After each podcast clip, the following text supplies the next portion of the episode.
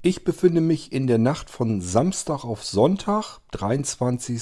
Juli 2017 und ich mache noch eben eine U-Folge, denn ich habe von Niklas schon wieder einige, mehrere Beiträge, Audiobeiträge bekommen für eine Unterhaltungssendung und die wollen wir jetzt mal starten.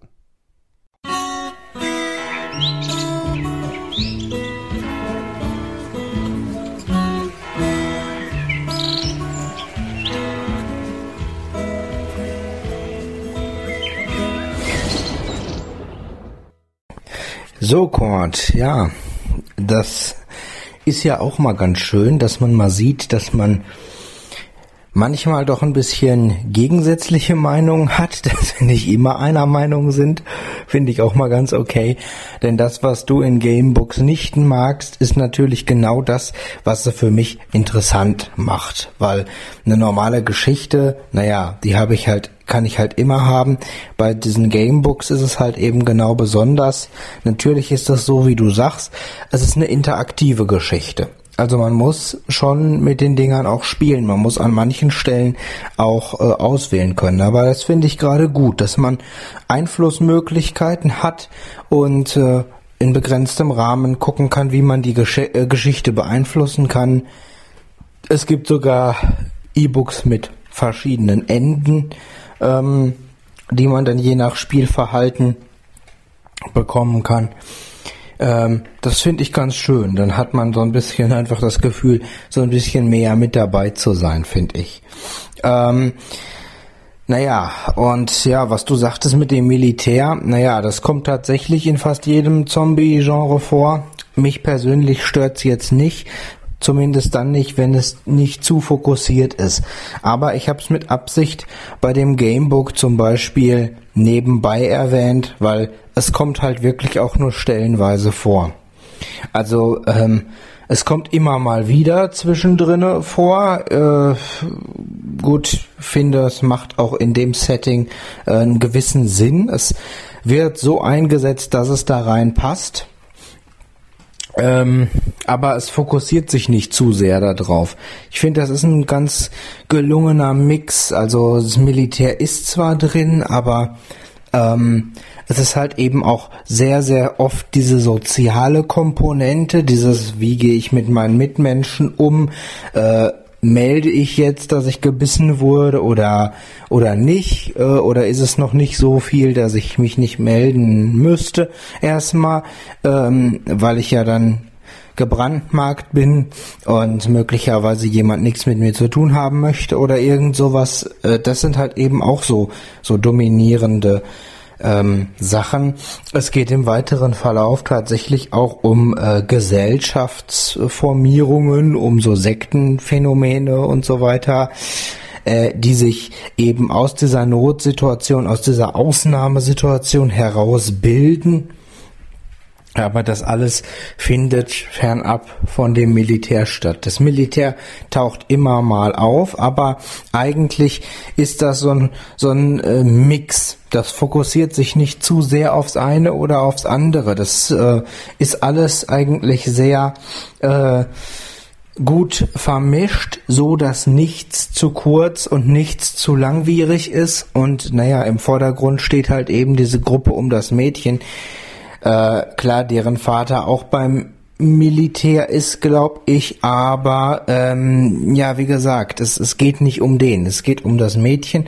Die hat mit dem Militär einfach nicht allzu viel zu tun und ähm, ja, es geht schon einfach auch viel darum, dass man so mit dieser Situation äh, äh, klarkommen muss, dass man vielleicht auch mit Verlusten klarkommen muss. Naja, und mit den Zombies selber natürlich auch. Aber diese Geschichte, die ist halt sehr vielschichtig und ähm, das behält die auch bis zum Ende bei. Also die macht nicht den Fehler, dass die irgendwann das Militär äh, in den Vordergrund rückt und das löst plötzlich alle Probleme. Das ist äh, so nicht. Also das ist mit drin, aber ähm, es ist halt nicht, äh, nicht zu sehr im Vordergrund. Zumindest kam mir das nicht vor, aber ich meine nicht so vor, aber ich meine in zehn äh, in zehn Büchern, naja gut, da hat man natürlich auch eine Menge Platz für viele Sachen. Und äh, ja, also da entwickelt sich schon eine komplexe Geschichte. Also für alle, die das interessiert, ähm, ist eine Empfehlung. Aber nochmal, ähm, man muss wirklich englisch fest sein. Es macht keinen Spaß, wenn das, äh, ja, wenn man da ständig überlegen muss, was heißt jetzt was und so. Man muss zumindest äh, gewisse Dinge im Sinnzusammenhang auch äh, übersetzen. Naja, und bei zehn Büchern, da kannst du dir vorstellen, dass diese Geschichte ein recht langes Teil ist. Ähm, also auch nicht gerade besonders kurz. Aber wie gesagt, so vom Mix her ist das, äh, ist das ganz gut geworden. Okay. Ja, so viel. Ähm, vielleicht noch dazu. Ach so, ja, I Am Legend habe ich tatsächlich auch mal gesehen mit meinen Eltern. Fand ich auch ganz gut. Ähm, war ganz schön. Äh, ganz schön gemacht, der Film. Okay. Das nur noch mal dazu. Ciao. Niklas, da sind wir, glaube ich, gar nicht mal unterschiedlicher Meinung. Höchstens in dem, was man gerade tun möchte. Bei mir ist das so, entweder ich möchte jetzt vielleicht etwas spielen, das heißt, ich muss am Ball bleiben, ich muss interaktiv mit dem Spiel agieren, oder aber ich möchte mir eine Geschichte anhören. Das eine ist, ich sitze vielleicht auf dem Sofa oder ähm, im Garten auf dem Stuhl oder vielleicht äh, im Bett mit dem Kopfhörer drauf, will mir ein Hörbuch anhören, dann ist das für mich eben wirklich ein Hörbuch und da möchte ich das in einem Rutsch durchhören und nicht an jeder x-beliebigen Stelle ähm, irgendwie wieder ähm, aktiv werden müssen. Das ist für mich eine komplett andere Geschichte. Es gibt ja auch die Möglichkeit, dass du ein Hörbuch oder so äh, beispielsweise auf Festplatte gerippt hast in verschiedenen MP3-Dateien. Für mich wäre das genauso eine Störung, als wenn ich, wenn ich jeden Titel einzeln wieder neu abspielen müsste. Das heißt, er spielt den ersten Titel, hört dann auf und ich muss dann den zweiten Titel antippen. Das wäre für mich die gleiche Störung und das wäre für mich total nervig, wenn ich eine Geschichte anhören möchte. Gamebooks von der, vom Konzept her finde ich völlig, völlig super. Ähm, denkt dran, dass der Geistreich auch nichts anderes ist. Es ist ein interaktiver, ähm, interaktives Gamebook sozusagen, wenn man will. Denn ich, ich frage die Hörer ja am Ende jeder Folge, ja, wo soll es jetzt weitergehen? Nur, dass ich eben äh, dir das nicht als Auswahl dann anbiete, ähm, wo du verschiedene Stränge durch, durchziehen kannst, sondern ähm, es entscheidet eben die Mehrheit, wo es weitergeht dann. Ist aber im Prinzip nichts anderes. Also ich finde dieses Konzept finde ich völlig genial, gar keine Frage. Ähm, ich habe ja auch schon mal gesagt, ich habe eigentlich immer noch, mir spukt immer noch im Hinterkopf äh, eine eigene Gamebook-Software, die, mit der man also Geschichten schreiben kann, die dann noch den Zusatz hätte, dass man bestimmte Sachen als Platzhalter eben einfach einbauen kann, sodass man die Geschichte personalisieren kann. Das heißt, du könntest du zum Beispiel deinen eigenen Namen eingeben und die benutzt dann äh, die Software benutzt dann deinen Namen und fügt das für den Hauptprotagonisten ein. Das heißt, du bist plötzlich Titelheld der Geschichte. Genauso kannst du natürlich auch andere Personen mit in die Geschichte einbauen, sodass man das in einer Gruppe spielen könnte und dann sind plötzlich die einzelnen Mitglieder, Mitspieler in dieser Gruppe sind plötzlich wirklich in diese Geschichte eingebettet. Und das natürlich überall anders. Ist ja bei Platzhaltern dann alles kein Problem mehr. Also gibt es schon etliche verschiedene Möglichkeiten und ich finde das Konzept völlig genial. Ähm, nur eben nicht, wenn ich mir eine Geschichte einfach anhören möchte. Wenn ich ein Hörbuch hören möchte, möchte ich ein Hörbuch hören. Und wenn ich ein E-Book hören möchte mittlerweile, lasse ich es mir auch vorlesen, dann möchte ich das E-Book hören und das möglichst am Stück und nicht zwischendurch immer abgebrochen, äh, abgewürgt und ich muss jetzt irgendwie aktiv werden, denn äh, da habe ich gar keine Lust zu. Das iPhone, äh, womit ich das meistens alles mache, das bleibt irgendwo an der Seite liegen und das soll eigentlich nichts weiter machen, als den Kram nach und nach immer abspielen. Also, äh, da sind wir uns, glaube ich, ähm, so ziemlich, ich glaube gar nicht mal, dass wir uns da so uneinig sind. Ähm, es geht wirklich nur eher darum, setze ich mich jetzt vor das Ding davor und spiele das durch oder aber will ich einfach nur die Geschichte äh, hören? Das ist eben für mich die, der Unterschied an der ganzen Sache. Aber ich vermute mal, das ist bei dir gar nicht so viel anders.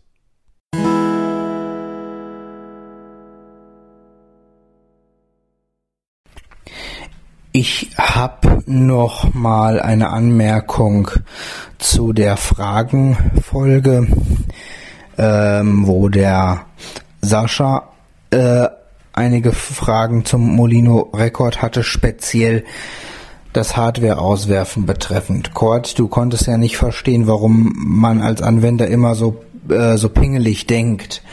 Ähm, ich denke mal, das hat bei manchen Leuten damit zu tun. Ich kann mich dann nämlich erinnern, wie das bei uns in der Schulzeit gemacht wurde. Ich habe auch immer äh, den Stick abgezogen. So, jetzt war es aber nun mal so, dass ähm, ja bei meinen Sticks ist da auch nie was passiert. Nur wir haben halt mit Fremdsticks oft gearbeitet und da wurde uns dann sehr gerne mal eingepflanzt, man würde nicht immer wissen können, ob Windows gerade noch irgendwie auf dem Stick arbeitet oder nicht. Ob da noch irgendwelche Operationen stattfinden oder nicht, was ja Quatsch ist, man sieht's ja in der äh, in der Taskleiste. Aber es könnte auch durchaus sein, dass das daher gekommen ist, weil manche einfach den Stick gar nicht geschlossen haben, sondern wenn sie ihn nicht gebraucht haben, abgezogen haben, ohne jetzt darauf zu achten, dass da irgendwas groß beendet wurde. Das ist natürlich dumm.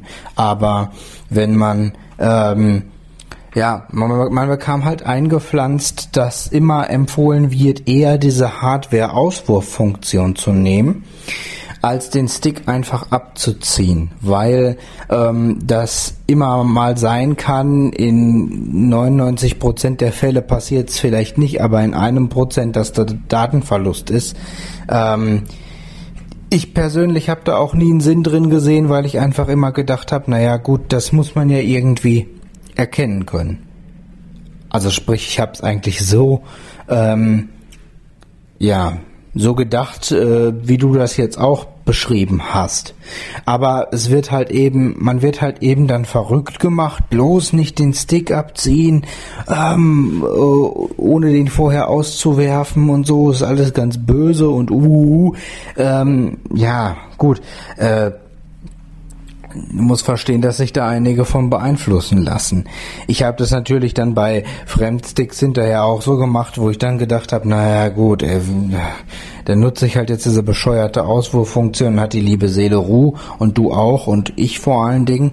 Ähm, äh, ja, ähm, einen Sinn gesehen darin habe ich eigentlich nicht, wenn man alles vernünftig schließt und beendet.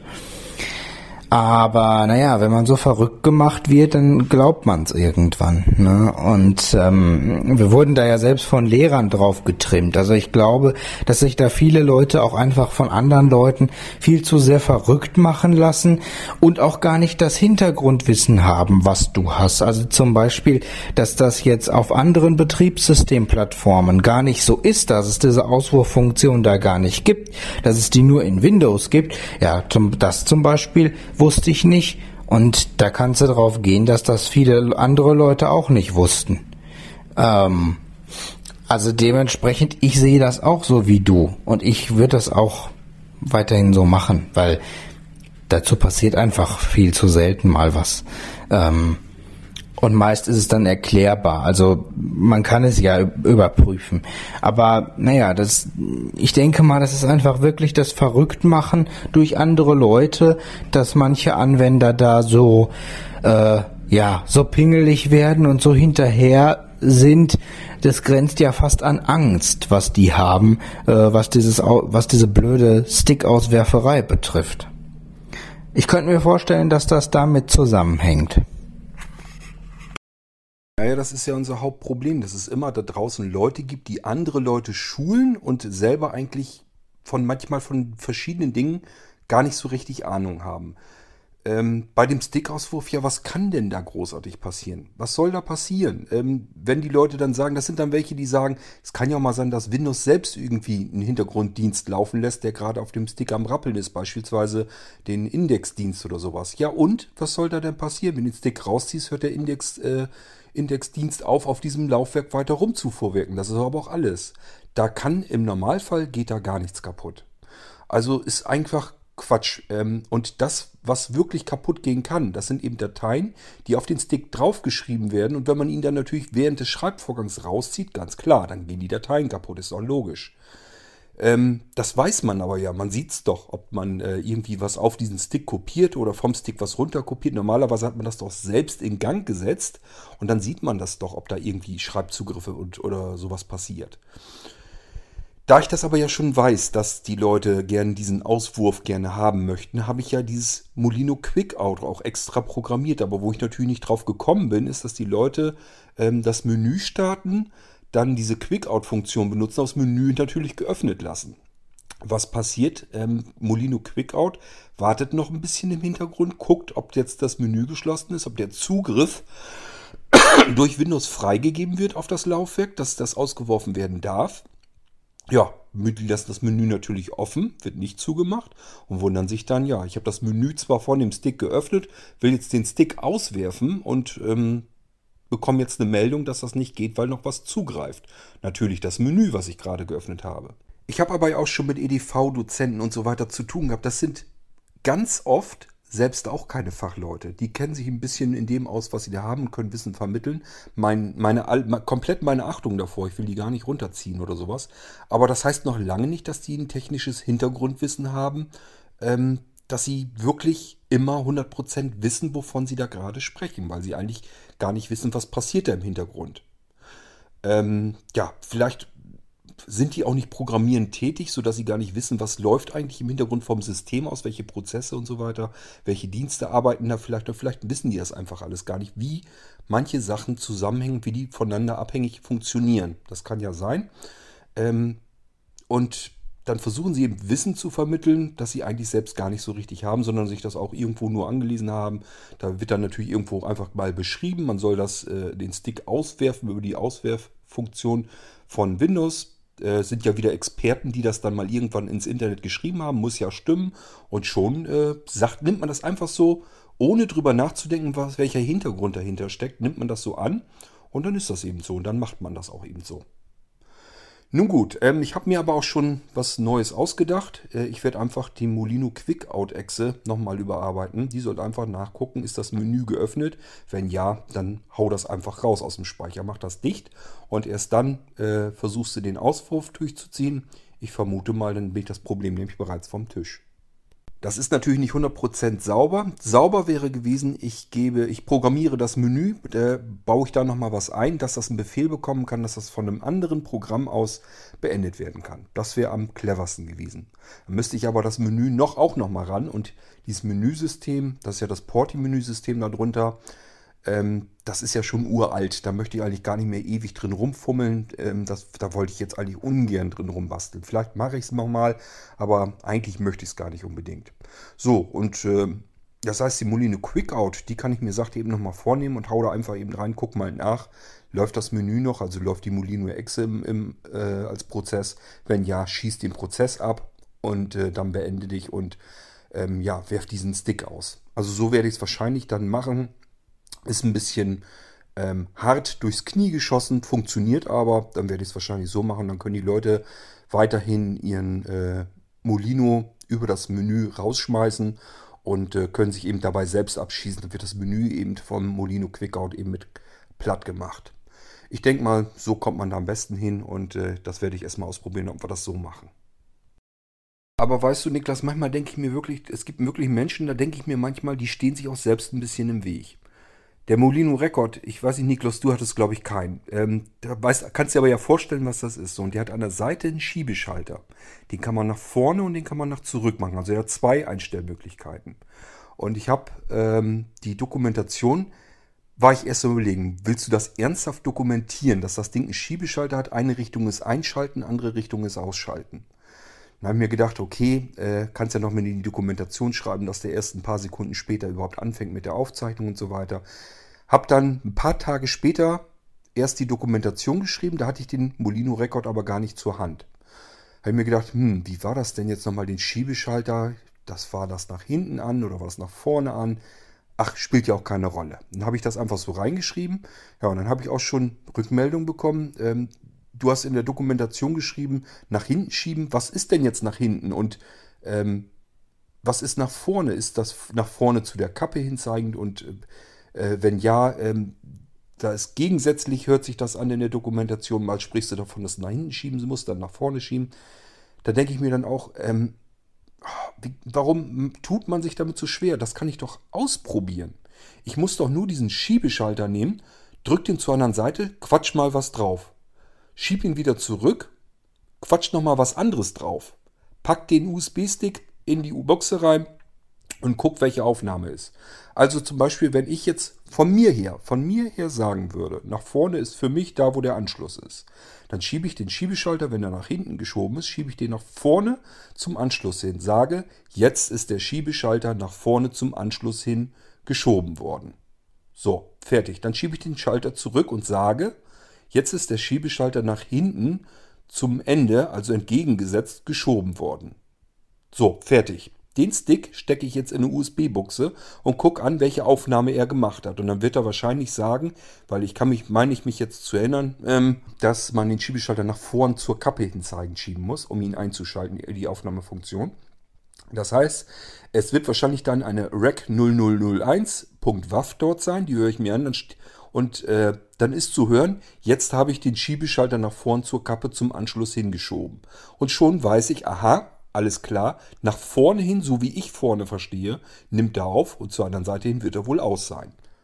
Also, dass man sich da überhaupt ähm, dann die Mühe macht, eine E-Mail zu schreiben und zu sagen, du hast doch in der Dokumentation das so und so beschrieben, wie muss ich denn jetzt wirklich den Schiebeschalter drücken? Auf die Idee würde ich persönlich gar nicht kommen, ich würde es einfach ausprobieren.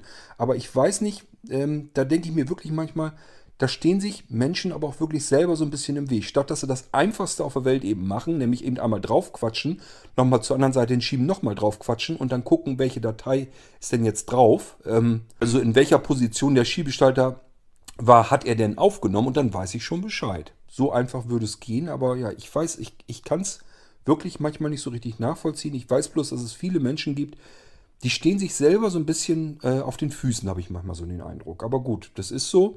Ähm, ich helfe natürlich trotzdem, ist gar keine Frage. Ähm, bloß ich frage mich dann manchmal wirklich, ähm, warum die Leute sich das selbst so schwer manchmal machen. Das verstehe ich eben nicht.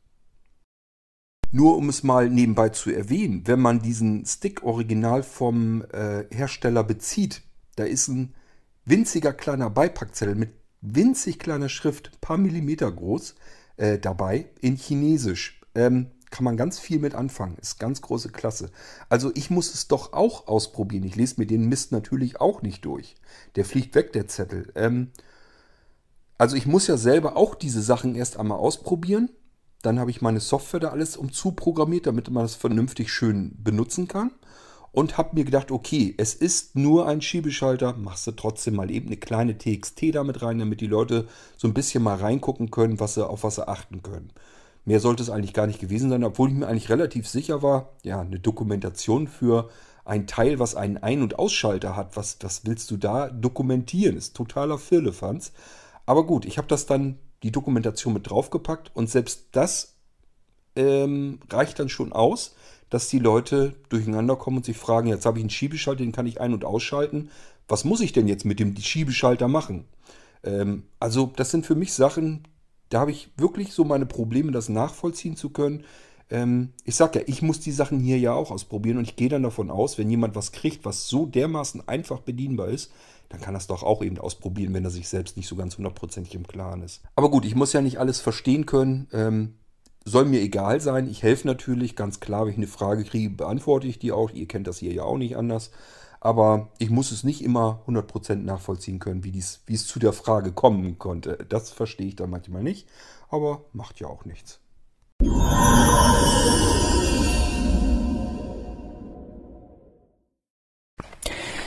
So eine, äh, ja, ich denke, das ist auch noch ein U-Beitrag hier. Ähm, eine kleine Anmerkung nochmal zu den Tönen, Kurt. Das mit der Schockstarre, das war tatsächlich immer nur in Verbindung mit den Träumen. Äh, ähm, die habe ich jetzt lange nicht mehr. Was es jetzt wirklich ist, sind so Sachen, also dass ich Töne einfach nicht ab kann, dass ich Töne, äh, dass sich Töne für mich sehr unangenehm anhören und dass ich, äh, ja, weiß ich nicht, die dann so im Kopf rumdudeln habe. Äh, das äh, habe ich eher mal, dass ich dann, ähm, ja, dass die mich teilweise, wenn da jetzt eine Geschichte hintersteht, wie bei diesem jüdischen Horn oder so, dass mich das dann wirklich beschäftigt. Okay, das kann natürlich auch mit der Geschichte zusammenhängen, glaube ich fast mal. Aber äh, ja, das, dass ich manche Töne einfach nicht haben kann von der Tonlage her und so. Das, äh, ja, das habe ich schon. Und da wollte ich halt auch mal fragen, ob es sowas in Bildform eventuell gibt. Aber das mit der Schockstarre, das habe ich wirklich nur mit den Träumen. Aber du hast recht, vielleicht, ähm, ja, weiß ich nicht, vielleicht hat das wirklich irgendwie was mit, mit einem Kindheitserlebnis zu tun. Wohl, obwohl ich da meine Eltern schon mal gefragt habe, naja, vielleicht, also die wussten, glaube ich, zumindest nix. Ja, vielleicht konnten sie sich auch einfach nicht dran erinnern oder sie haben es nicht so schlimm empfunden wie ich damals. Das kann man ja manchmal gar nicht so nachvollziehen, wie Kinder etwas empfinden. Äh, das ist ja, mag ja für einen Erwachsenen gar nicht so schlimm sein. Ja, ähm, gut. Dann hatte ich mir noch äh, ein paar Sachen für den U-Beitrag hier aufgehoben. Ja, mit dem Essen, naja, gut. Da muss man halt wissen, wie man die Prioritäten setzt. Hast im Grunde schon recht bei einem ähm, Restaurant, wo ich nicht mehr hingehe und wenn ich keine Lust habe auf Diskussion, dann äh, natürlich äh, macht man es nicht. Aber naja, ich sag mal, äh, man sollte natürlich nie den Fehler machen, überall zu denken, ach, das mache ich nicht, das bringt eh nix, weil, ähm, naja, wenn das jeder macht, äh, ich sag jetzt nicht, dass du das in jeder Situation machst. Ich sag nur, dass man es in jeder Situation nicht machen sollte, weil das wäre mitunter das Falscheste, was man machen kann. Weil wenn jeder einen Kopf in den Sand steckt und immer sagt, ach ja, das bringt ja nichts und egal was ich mache, es ändert sich ja eh nichts. Das ist nur dieser typische äh, Gedanke, den äh, meine Oma äh, ihrer Zeit so oft noch hatte. Ähm, aber äh, ja. Jetzt mal vom Essen und so ganz abgesehen, aber wenn man das immer denkt und nie was macht, ähm, ja, nur dann ändert sich im Grunde nichts. Und wenn man näher in der Geschichte zurückgeht, dann bestätigt sich das ja auch ein, eins ums andere Mal. Und äh, ja, wenn es nur solche de so denkenden Menschen gegeben hätte, naja, ähm, wer weiß, wo wir dann wären, aber mit Sicherheit nicht da, wo wir jetzt sind. Also dann wäre so manche Entwicklung äh, mit hundertprozentiger Sicherheit so nicht eingetreten. Ja, aber gut, du hast recht, was das Essen angeht, da muss man wirklich sehen, was man da so macht. Ja, mit dem Trinkgeld für den Fachmann hast du natürlich recht, hätte ich machen können.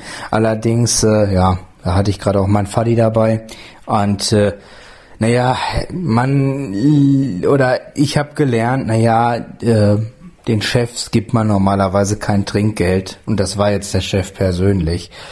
Ähm, ja, ich habe es jetzt nicht gemacht, um da keine nachträglichen Diskussionen irgendwie heraufzubeschwören. Und das Letzte, worüber ich irgendwie diskutiere, egal ob mit meinem Vater oder mit jemandem anderen, ist Geld. Ähm, das äh, also diese Diskussion, diese, äh, dieses Hin und Hergeschiebe, das, das habe ich im Grunde genommen schon immer gehasst.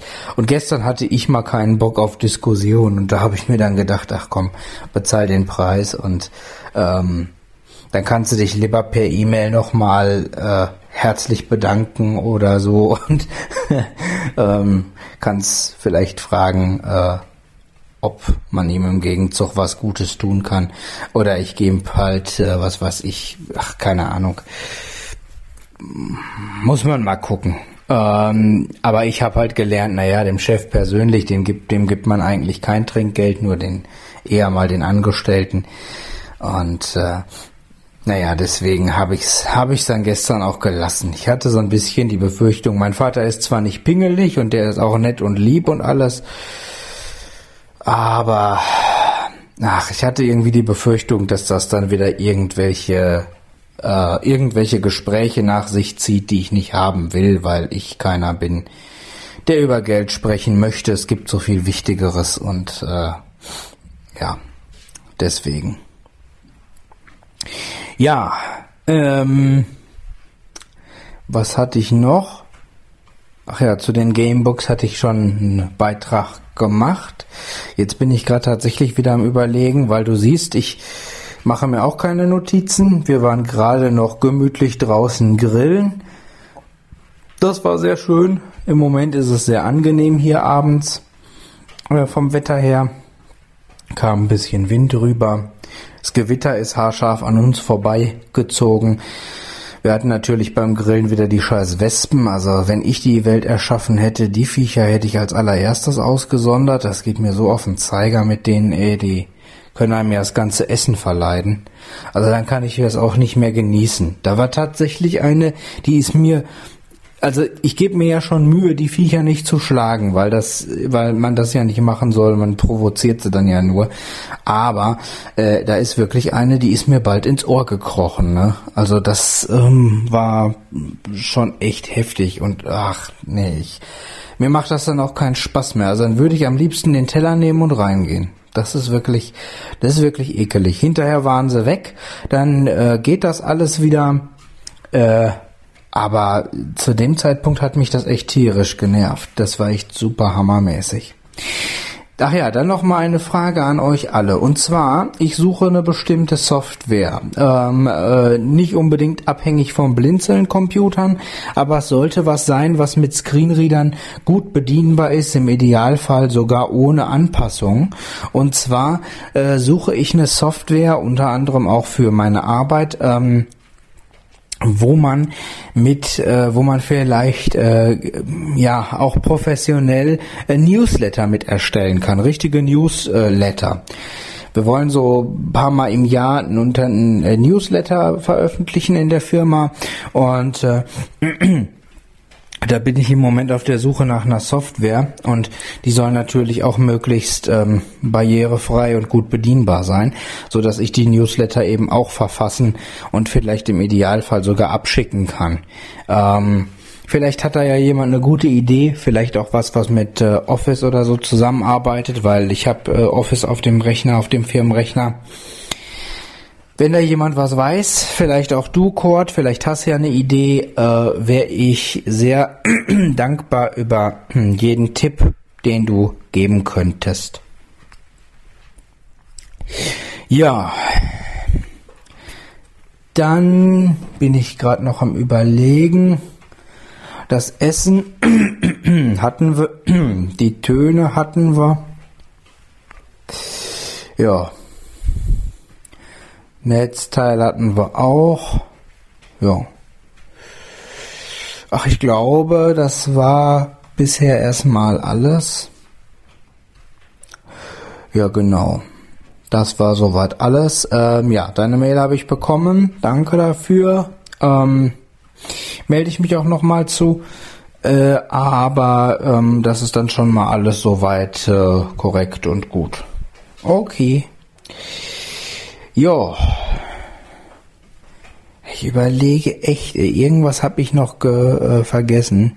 Ach ja, im Übrigen, du hattest erwähnt, ähm, deiner Fragenfolge den Hub. Äh, ich möchte nochmal bestätigen, dass dieser Hub wirklich geil ist und der hat 13 Ports, das ist richtig und das ist ein richtig massives, robustes Dingen, ähm, richtig aus Metall. Also ich glaube, jemand, der von der alten Schule ist, der würde sagen, mein Gott, äh, oh, warum gibt's? Äh, mich, ich wünschte mir, äh, es gäbe mehr solche Teile weil äh, das Ding ist wirklich äh, robust und äh, massiv und äh, also richtig, richtig dolle, richtig dolle Kiste. Also schon schönes Teil, muss man ganz ehrlich sagen.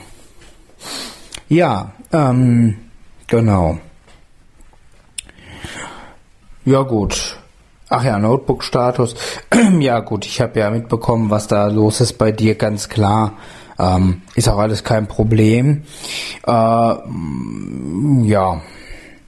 Ich denke mal, dass ich mich dann darauf einstellen kann, dass es wahrscheinlich auch eher im Dezember wird, ne, beim, äh, ach, im September wird mit meinem, wo mein Notebook dann fertig wird, ne?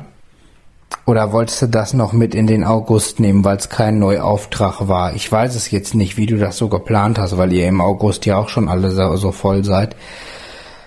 Kannst du ja vielleicht noch mal äh, was zu sagen, mit was für einem Zeitraum ich da jetzt so ungefähr Status äh, jetzt ähm, so rechnen sollte.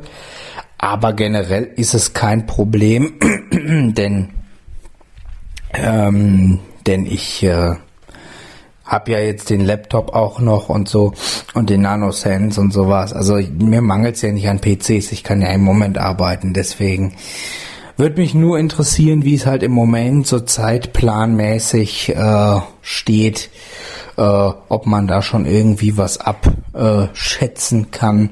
Ähm, ja, wie das jetzt äh, im Moment so weitergeht. Wir haben ja Mitte Juli jetzt. Ja. Okay, vielleicht kannst du da noch mal was zu sagen. Gut, dann ciao. Okay, also ich habe mir jedenfalls Notizen gemacht, sonst kann ich mir das auch nicht alles behalten. Solltest du vielleicht auch mal tun, Niklas. ähm, was habe ich mir denn für Notizen gemacht? Naja gut, das mit den Tönen. Ähm, da fragtest du ja, ob, ob sowas in, in äh, optischer Form auch gibt. Also Bilder, die man irgendwie nicht sehen mag oder sehen kann. Äh, ich wüsste nichts. Mir ergeht das nicht so. Ich habe das nicht, dass ich irgendwie auch, auch nicht früher oder so, weder Farben noch Bilder noch sonst irgendetwas ich denke auch mal, das kannst du nicht so richtig vergleichen, denn Töne hören, ähm, ja, kannst du die Ohren vielleicht zuhalten. Wenn du Pech hast, kannst du es aber immer noch hören. Aber ein Bild sich anzugucken, das du nicht ansehen möchtest, da musst du nur die Augen zumachen, zack, fertig, äh, siehst du das ganze Ding nicht mehr. Also da kannst du dich relativ schnell vor schützen und einfach weggucken. Woanders hingucken ist auch kein Problem. Ähm, also ich denke mal, das ist nicht so unbedingt wirklich äh, problematisch. Ähm, und nicht so richtig 100% vergleichbar. Dann meintest du ja, hast du deine Eltern gefragt, ob da irgendwie in der Kindheit vielleicht mal was gewesen ist. Äh, da würde ich dir auf alle Fälle recht geben. Das können Eltern meiner Meinung nach überhaupt nicht beurteilen. Denn als Kind ähm, beängstigen dich ja Dinge, die, wo du als Erwachsener drüber lachen würdest. Also du als Kind ähm, glaubst du ja noch, was weiß ich, an, an Spuk, an Geister, Gespenster, äh, irgendwelche Monster, die unter deinem Bett sind oder weiß der Geier was. Ähm, als Kleinkind hast du vor allem möglichen Schiss eventuell. Und äh, da, das nehmen Eltern ja als solches gar nicht wahr. Wenn du da irgendwelche Töne irgendwie mal gehört hast und das im Zusammenhang mit irgendwie was ganz Gruseligen äh, gebracht hast, dann muss das nicht unbedingt bedeuten, dass deine Eltern das als solches registriert haben. Also ich glaube, das ist dann keine richtige richtige, vernünftige, also das kann man darüber nicht rauskriegen, wenn du die Eltern fragst, ob da irgendwie was war. Selbst wenn die sich erinnern können, äh, haben die das vielleicht überhaupt nicht so wahrgenommen, dass dich das jetzt äh, geängstigt hat in dem Moment. Und man selbst vergisst halt einfach, du wirst die ersten paar Jahre deines Lebens vermutlich auch nicht wirklich gut im Kopf haben. Ähm, ja, und so kann es dann eben passieren. Also ist auch nur so eine Theorie natürlich von mir, dass das irgendwie damit zusammenhängen könnte, weil irgendwie muss man sich ja erklären können. Und das wäre halt so eine äh, Erklärung für mich, die das Ganze ein bisschen logisch nachvollziehbar macht. Habe ich immer ganz gerne, wenn ich Dinge habe, die ich mir nicht erklären kann, dann grübel ich so lange nach, bis ich was gefunden habe, was die Sache so ein bisschen logisch nachvollziehbar macht. Ähm, ich finde das immer sehr angenehm, wenn man Dinge erklären kann. Okay, was habe ich denn noch? Dann äh, sagtest du Chef Trinkgeld. Ähm, habe ich mir jedenfalls so aufgeschrieben. Auch dazu kann ich was beisteuern. Wir sind auf den Trichter gekommen, gerade so in größeren Restaurants oder sowas, die Bedienung zu fragen, ob die ihr Trinkgeld behalten dürfen. Oder ob das dann äh, der Chef einkassiert. Man soll es nicht glauben, das passiert öfter als man denkt. Also wir haben das über Dritte sozusagen mitbekommen bei einem Lokal, wo wir auch ab und zu vielleicht zwei, dreimal im Jahr essen gehen, ähm, haben wir mitbekommen, dass die Angestellten dort alle abends äh, ihr Trinkgeld bei der Chefin abzuliefern haben. Das sehen die mit als, ein, äh, ähm, als Einnahme von dem Restaurant und sagen, wenn du hier arbeiten willst, das ist dein Arbeitsplatz und wir brauchen, können jeden Euro gebrauchen, obwohl die natürlich Kohle genug haben, davon mal abgesehen äh, sieht man ja, dass die sich dann ein vernünftiges Haus leisten können, ein komplettes Hotel mit dran gebaut haben, was weiß ich nicht alles. Also glaube nicht, dass der, dass der Chefin, das ist eine Chefin, dass die äh, wirklich knausern müsste. Und ich finde das einfach pervers sowas, weil äh, das Trinkgeld, das gebe ich ja der Bedienung, weil sie zum Beispiel sehr aufmerksam, sehr freundlich war. Ähm, und allein schon deswegen, weil ich einfach weiß, dass sie wahrscheinlich nicht so wahnsinnig viel Geld verdient. Und für die ist das Trinkgeld immer wichtig. Ich kenne auch jemanden, der ähm, auch als Kellner tätig ist und er sagt, ohne Trinkgeld äh, sieht das wirklich mau aus. Da kann er gerade seine Miete bezahlen und äh, sein Essen so ein bisschen bezahlen, dann war es das. Also er lebt im Prinzip nur im Sommer von dem, was er als Trinkgeld kriegt. Das ist das Geld, was er eigentlich hat, um sich mal irgendwie was kaufen zu können. So, und wenn ich das weiß und ich habe eben einen Kellner, der besonders aufmerksam war, besonders nett und freundlich, ähm, wo ich mich dann einfach wohlfühle, dass der mich jetzt bedient hat, dann möchte ich ihm das Trinkgeld geben und nicht der Chefin dafür, dass sie da ein Restaurant hingebaut hat.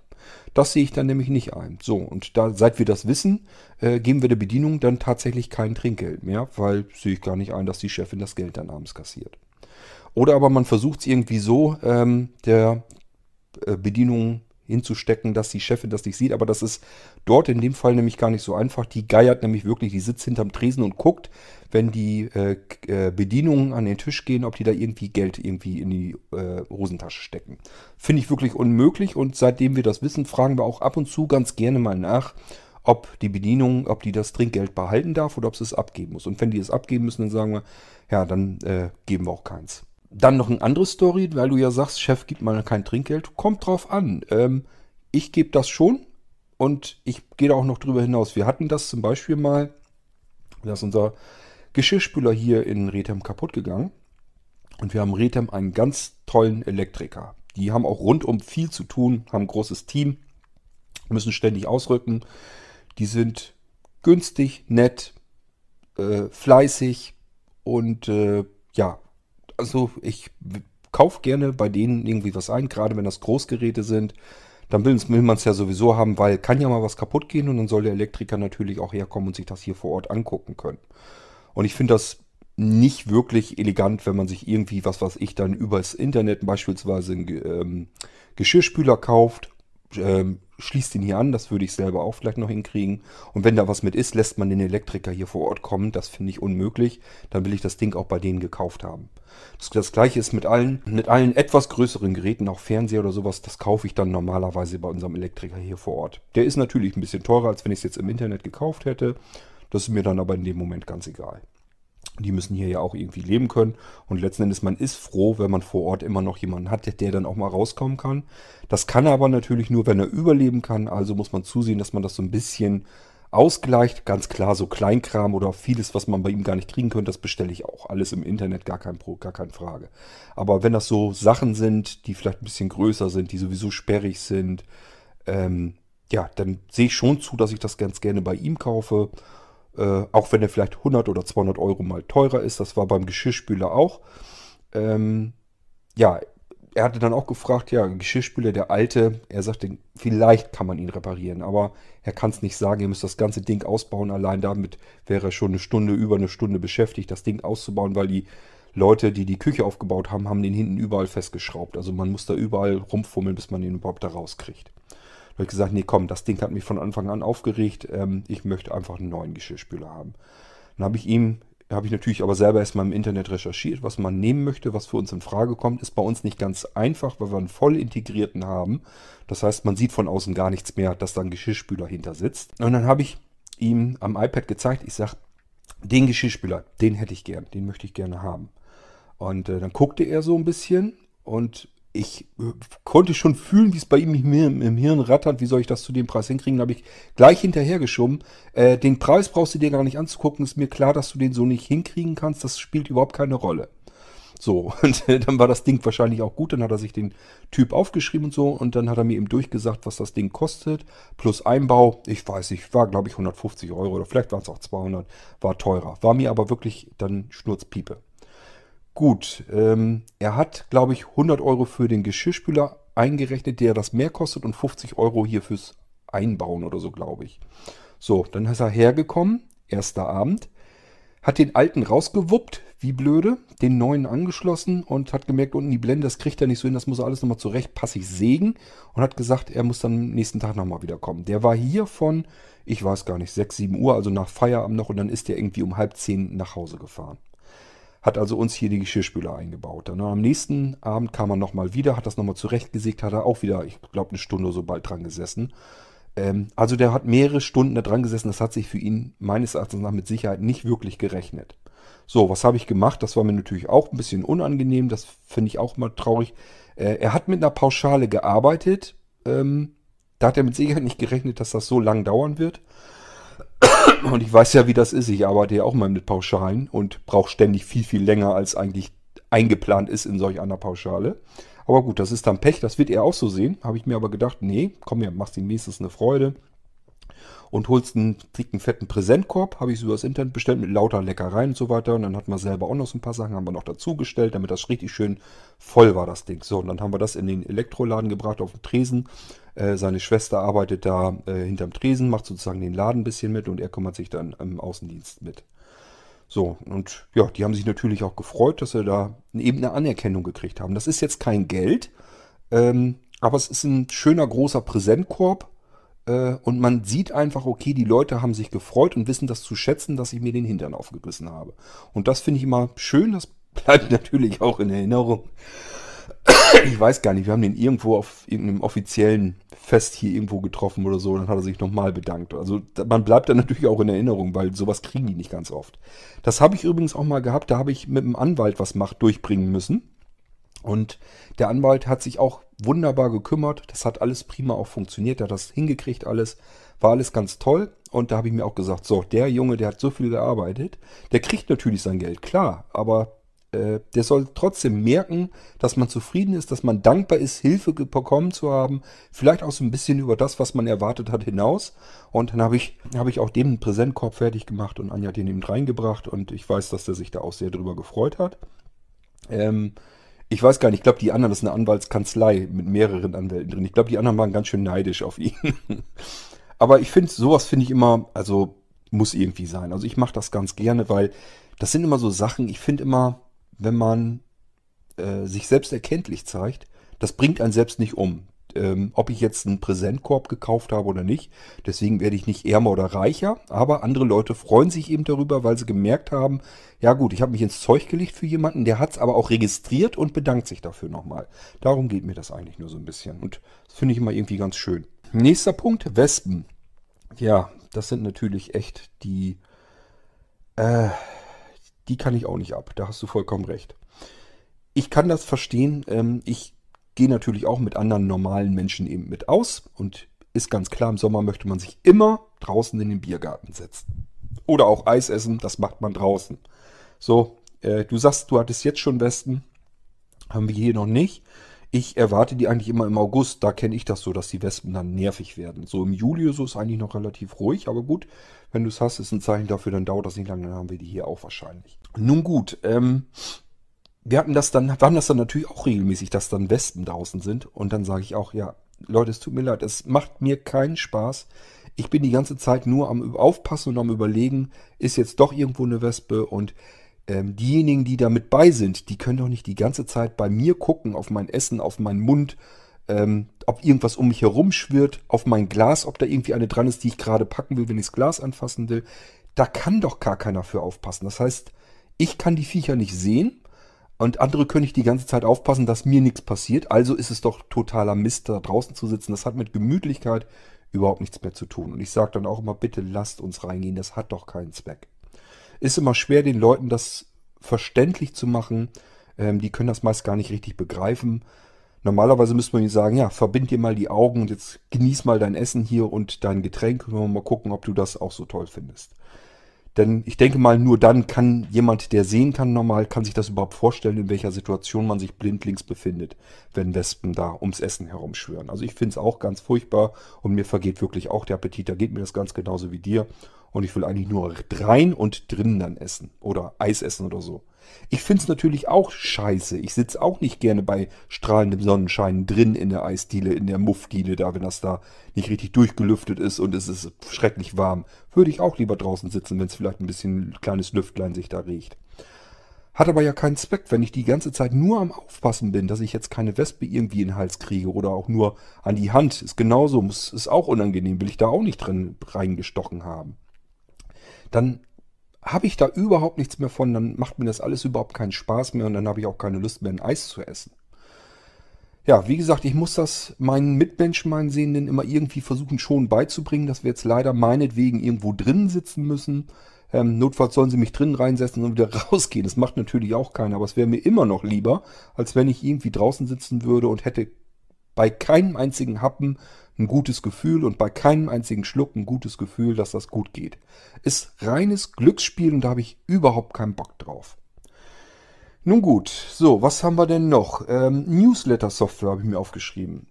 Ähm, Niklas, ganz dringender äh, ganz dringende Empfehlung, lass es weg. Benutze keine Newsletter-Software. Ich kann dir erklären, warum.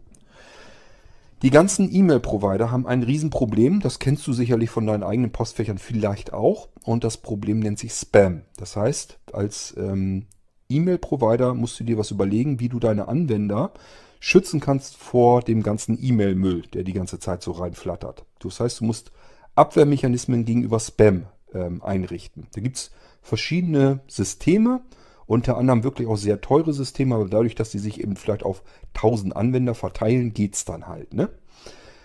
Ähm, so, diese Anti-Spam-Systeme funktionieren aber auch in eine andere Richtung. Sie schützen nämlich davor, dass ähm, beispielsweise bei dir auf dem Computer irgendein Trojaner unterwegs ist, der dann Spam verteilt. Wie machen sie das? Die sagen sich einfach, wenn da jetzt von deinem Computer aus ähm, 1000 E-Mails in 10 Minuten verschickt werden, dann sagt sich das Anti-Spam-System deines E-Mail-Providers, das kann ein normaler Mensch nicht sein, hier ist irgendwas faul, also blockieren wir das Ganze mal. Das heißt, die blockieren einfach den Postausgang bei dir oder vielleicht sogar dein ganzes Postfach. Bei uns wird es so gemacht, dass einfach äh, das Passwort geändert wird auf dem Server, also automatisiert. Das heißt, wenn du bei uns jetzt auf dem Server wärst und du sagst hier, ich will jetzt einen Newsletter rausschubsen, äh, dann ist unter unser vorgeschaltetes Anti-Spam-System, äh, würde dann merken, oh, hier kommen zig und hunderte und vielleicht sogar tausend E-Mails innerhalb kürzester Zeit von dem E-Mail-Postfach von Niklas herein, die verteilt werden sollen, die weiter verschickt werden sollen. Dann sagt sich, unser Anti-Spam-System wird wahrscheinlich irgendwie eine Schadsoftware bei ihm auf dem Computer sein. Das soll so nicht sein. Also blockieren wir das lieber, bevor äh, unser Server oder auch dein Postfach ähm, bei anderen Servern blockiert wird. Äh, du kommst dann halt auf eine Blacklist, wenn das äh, wirklich Spam ist und das wäre natürlich richtig scheiße. So, also was wird gemacht? Es wird eben blockiert, dass zu viele E-Mails in kurzer Zeit rausgeschickt werden. Und genau das ist das, was solche Newsletter-Software eben auch macht. Du fertigst den Newsletter an und sagst so, ich habe hier jetzt 500 äh, Empfänger, schick mal raus. Und dann schickt er eine E-Mail nach der anderen raus an jeden einzelnen ähm, Empfänger. Ist ja ganz klar. So, und unser Anti-Spam-System wäre dann auf der anderen Seite und sagt sich, Moment mal, hier ist irgendwas, was eine Nachricht nach der anderen rausschickt.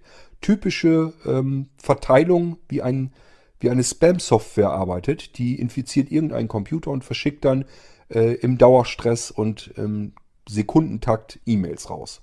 So wie dein Newsletter-Software auch. Ja, und dann würde unser Anti-Spam-System auf alle Fälle bei dir vom äh, Postfach das Kennwort ändern und dann könnte keine E-Mail mehr eingeliefert werden. Dann würdest du dich wundern, Moment, warum bleiben denn hier die ganzen E-Mails hängen?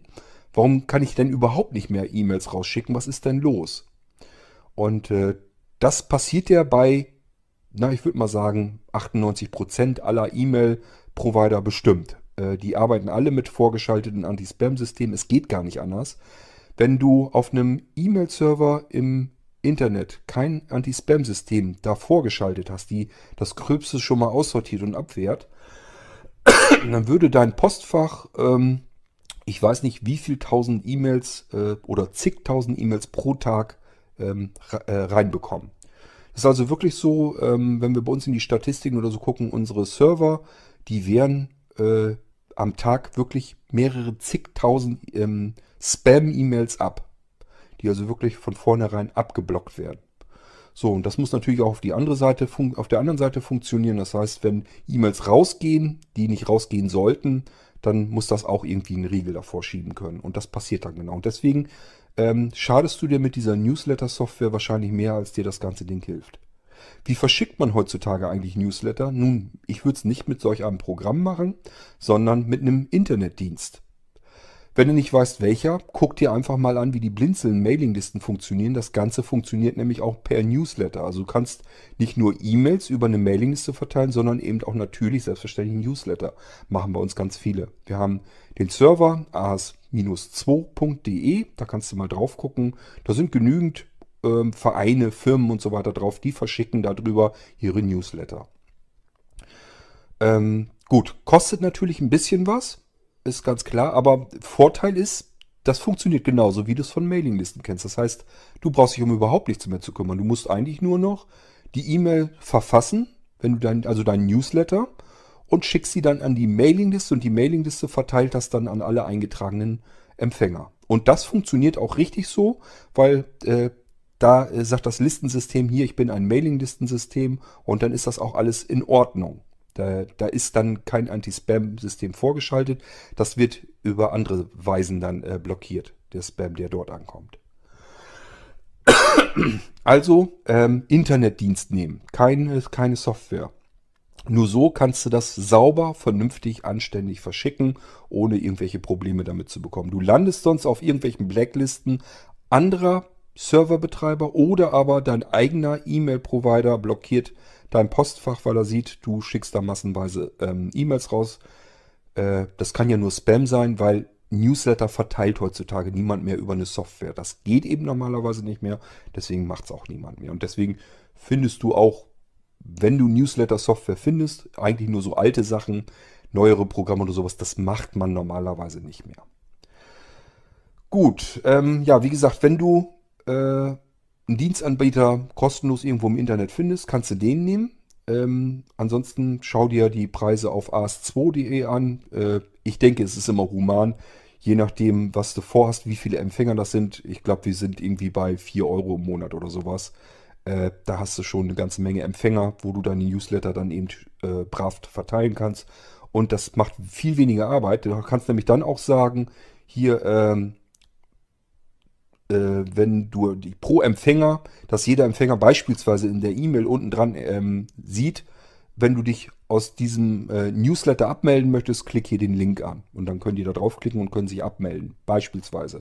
Können sich auch selbstständig anmelden. Das heißt, du hast mit diesem Anmelden und Abmelden, also mit der Verwaltung der Newsletter-Empfänger, hast du im Normalfall eigentlich gar nichts zu tun. Das geht ganz einfach.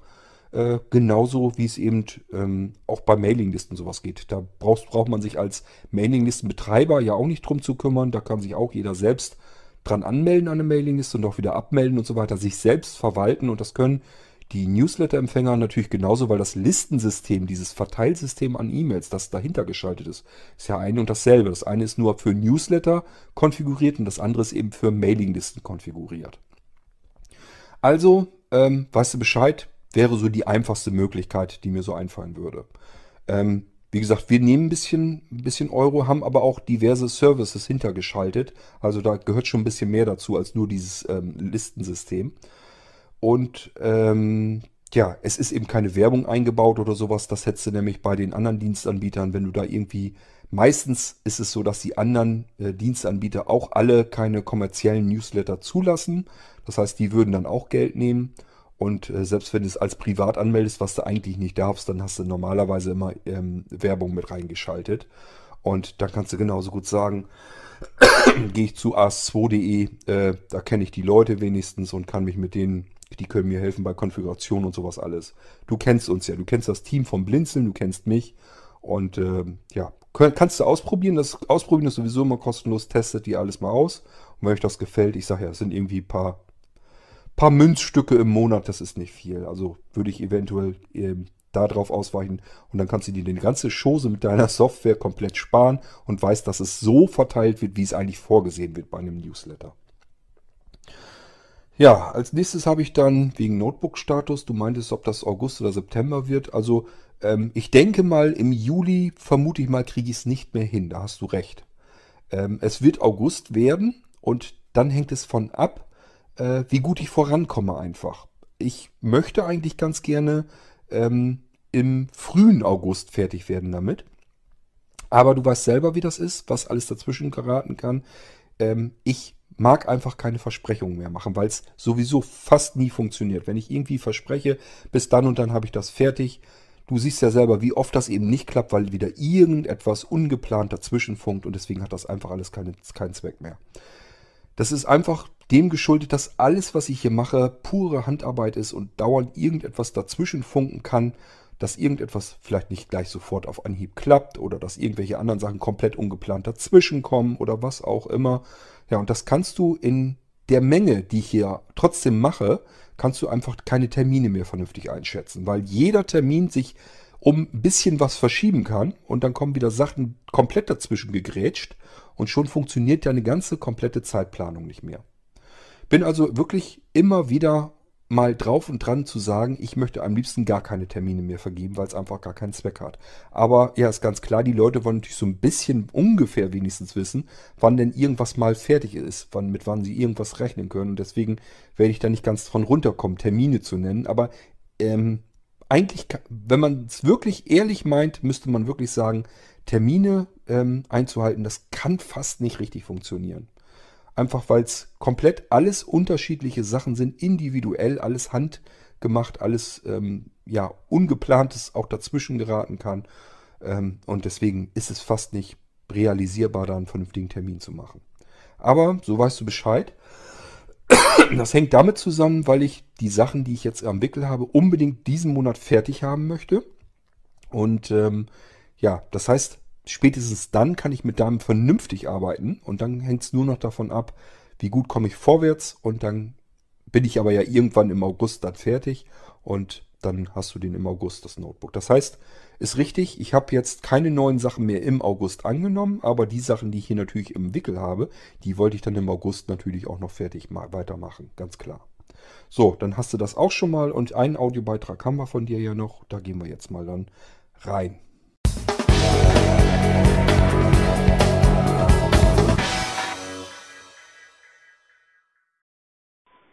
Hallo Kurt. Ja, ich wollte jetzt auch mal den Podcast äh, Anrufbeantworter von euch testen. Ganz einfach, weil ich gerade überhaupt keine Lust hatte, äh, jetzt äh, nochmal das Diktiergerät anzumachen und äh, dann auch wieder an den PC zu klemmen und so weiter. Ja, ich hätte noch ein kleines Feedback zu der Folge mit dem Käse und der Melone. Also was den Käse angeht, das kann ich komplett nachvollziehen. Käse ist super. Ich esse auch Käse in allen Variationen und Formen gerne. Ähm, probiere auch gerne was Neues aus. Wir haben hier den Vorteil, dass wir eben auch einen großen Edeka und Rewe und, und Real und sowas da haben. Das heißt, ähm, da haben sie es meistens so, dass man abgepackt eben so die gewöhnlichen Sorten bekommt an Käse und an der Käsetheke gibt es dann zumindest beim Edeka schon auch mal wirklich außergewöhnlichere Sorten, die äh, teurer sind. Was ich aber auch gerne äh, mal mache, ist Käse an so Ständen, an Marktständen zu holen. Das äh, mache ich gerne zwischendurch. Das schmeckt auch sehr lecker, weil man da auch viele äh, außergewöhnliche Sorten äh, mal findet. Oder halt, ähm, ja, wir haben einen italienischen Laden hier wirklich, äh, der wird auch wirklich von Italienern geführt. Und die haben natürlich dann typisch italienischen Käse und eben auch wirklich echten Parmesan. Und das ist wirklich ganz klasse. Also das kann ich vollkommen nachvollziehen. Wir haben sogar hier einen Bauernhof in der Nähe, in äh, ja, was heißt in der Nähe, in der näheren Umgebung quasi. Und dieser Bauernhof, die machen auch selber Käse. Hatte ich auch schon mal. Aber da schmeckt der Käse nicht immer gleich so an sich, sondern die machen wirklich viele, viele verschiedene Käsesorten. Und äh, das ist auch wirklich sehr, sehr empfehlenswert. Also ich kann das wirklich nachvollziehen. Ähm, ja, und weiß das genauso wie du zu schätzen, mal was Außergewöhnlicheres und ja, das lasse ich mir auch gut, das lasse ich mir auch durchaus mal ein bisschen mehr Geld kosten als gewöhnlich. Ja, und Wassermelone esse ich auch und das passt wirklich hervorragend. Also das kann ich komplett bestätigen. Tschüss. Und Niklas, funktioniert doch ganz gut mit dem Podcast-Anrufbeantworter, oder findest du nicht? Einfacher geht's doch nicht. Musst du mal bestätigen, damit andere Leute vielleicht auch mal sich ein bisschen Mut nehmen und sagen, okay, jetzt rufe ich da auch mal an. Der Kurt hat so lange gebettelt, ähm, jetzt will ich da auch mal anrufen und eben mich zu Wort melden. Das wäre ja so noch mein Traum, dass sich noch mehr Leute hier zu Wort melden und wir so eine richtig äh, runde Mixtur bekommen von ganz, ganz vielen Menschen, die, die sich hier einfach im Podcast mitmelden, wo man einfach die Stimmen zu bestimmten Namen erfährt. Ähm, ja, das wäre für mich so eigentlich das Beste, was man haben kann. Ähm, ja, mit dem Käse, ja, äh, brauchen wir uns ja dann nicht weiter drüber zu unterhalten. Ähm, ja, es ist bei mir eigentlich bei allem so. Ich bin eigentlich immer, ja, ich esse halt gerne und ich trinke halt gerne. Und ähm, ich probiere halt einfach wahnsinnig gerne neue Dinge aus. Ich versuche halt immer noch Neues wieder zu entdecken und bei Käse kann man das ja richtig wunderbar, äh, weil es einfach irrsinnig viele verschiedene Käsesorten gibt. Und dann, wenn da irgendwo ein Käse steht, den ich vielleicht im besten Fall noch gar nicht probiert habe, ja, dann sofort ran und ausprobieren. Klar, kann man natürlich auch mal mit auf die Klappe fallen. Ich mag auch nicht wirklich jeden Käse gleich gern. Also ich hatte auch schon welchen, ähm, das, ich, ich, hatte vor allen Dingen, äh, hatte ich mal welchen gekauft. Äh, heißt, das ist ein Graukäse. Ich finde, das klingt schon nicht wirklich schön. Und der hat mir auch nicht so richtig gut geschmeckt. Was mache ich, Blödmann? Vergess das Ganze wieder und bestell mir ein Jahr später das gleiche Ding nochmal. Also einen richtig schönen großen Klumpen Graukäse. Und habe das Ding dann hier wieder und äh, mache ich nicht. Und was wir auch ab und zu mal haben, es gibt halt genug Menschen, die mögen Ziegenkäse. Und ähm, es gibt ja auch tatsächlich Ziegenkäse, den kann man essen. Aber wir, uns ist das schon zwei, dreimal passiert äh, da kaust du den ganzen Tag lang an diesem Ziegenkäse noch rum. Diesen Geschmack kriegst du einfach, egal was du nachträglich noch runterspülst, kriegst du nicht wieder raus. Also es ist wirklich fürchterlich penetranter Geschmack. Ich weiß gar nicht, wie man das ähm, mit einer heilen Zunge noch essen kann. Also das haben wir auch schon gehabt. Ähm, wir waren auch schon mal zu Besuch und Anja packt sich ein Stückchen Käse drauf und merkt das zu spät und äh, ja, sagt die Gastgeber, ja, muss ja nicht zu Ende essen, Gottes Willen brauchst du nicht. Aber bis dahin ist halt schon zu spät, wenn du erstmal so ein Stückchen im Mund hattest. Äh, ich kenne das ja, das kriegst du ja wirklich den kompletten Tag nicht wieder raus. Das dauert bis abends hin und noch länger, bis du den Geschmack wieder aus dem Mund raus hast, wenn du richtig strengen Ziegenkäse gegessen hast. Das ist also das Einzige, wo ich wirklich streike, wo ich wirklich sagen würde, nee, das, das muss ich jetzt auch nicht unbedingt haben. Aber sonst Käse in jedem Format, in jeder Temperatur. Wir essen auch Käse auf dem Grill, also Grillkäse. Ähm, wir machen uns ganz gerne, dass wir uns hier äh, Schafskäse nehmen und ähm, Anja macht da so ein bisschen Antipasti zu. Äh, was weiß ich, alles Mögliche mit rein. Zwiebeln, Peperoni, Oliven, alles Mögliche und dann ordentlich, ordentlich kräftiges Ölbad, Pap äh, Paprika und so mit rein. Und dann eben den Schafskäse da noch mit rein. Ist immer total lecker. Ähm, also Käse kann man wirklich in jeder Variante essen und in jedem Zustand. Also ich mag den einfach gerne. So, ähm, ja, das war jetzt auch dein letzter Beitrag. Wir sind die auch schon über die Stunde wieder locker rüber. Äh, von daher können wir diese Folge auch beenden. Ähm, ja, andere Audiobeiträge habe ich bisher jetzt noch nicht weiter bekommen. Und ich würde mal sagen, ich gehe jetzt nochmal dran, will nochmal eben schnell an die Molino Quickout.exe, will die nochmal schnell überarbeiten, dass die das Menü dicht macht. Dann kann man das hinterher liefern, dann haben die Leute ihre Ruhe und haben dann wieder ihre Abmeldung vernünftig, so wie sie es haben wollen. Werden sich dann natürlich wundern, wenn sie da drauf gehen, dass das Menü auf mal futsch ist. Aber gut, äh, das ist eben der Grund, warum es nicht funktioniert hat. Jedenfalls werde ich das noch machen und dann muss ich mal gucken. Ich wollte ganz gerne noch äh, ein bisschen was anderes arbeiten. Und ja, die Nacht, äh, ich bin Podcast hier gerade natürlich wieder mitten in der Nacht. Alexa, wie spät? Es ist 2.53 Uhr, das heißt, ich kann noch ein bisschen was machen, bis es so halbwegs hell wird. Da muss ich aber auch zusehen, dass ich unter die Dusche komme, ins Bett gehe und da muss ich eigentlich ein paar Minütchen mal eben schlafen, denn wir bekommen dann irgendwann, ich weiß nicht, ich denke mal irgendwie nach dem Mittag irgendwann kriegen wir Besuch. Und äh, ja, da muss ich natürlich wieder aufstehen und auch so halbwegs fit wenigstens sein.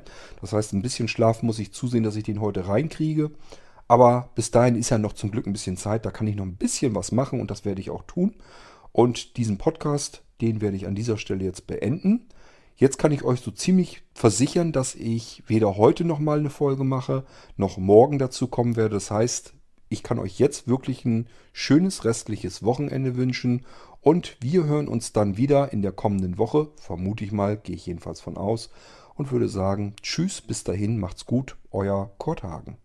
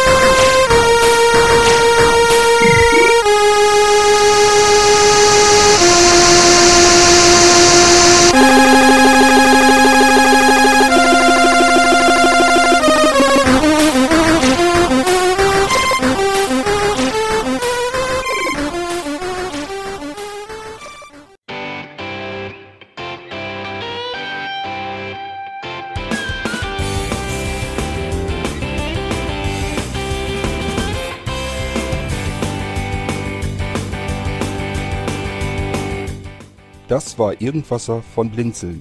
Wenn du uns kontaktieren möchtest, dann kannst du das gerne tun per E-Mail an podcast.blinzeln.org oder über unser Kontaktformular www.blinzeln.org.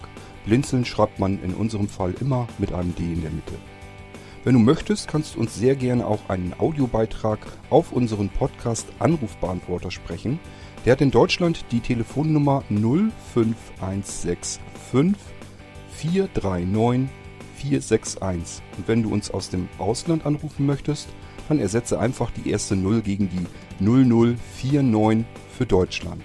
Wir bedanken uns für dein Interesse und freuen uns schon darauf, wenn du auch beim nächsten Mal wieder mit dabei bist.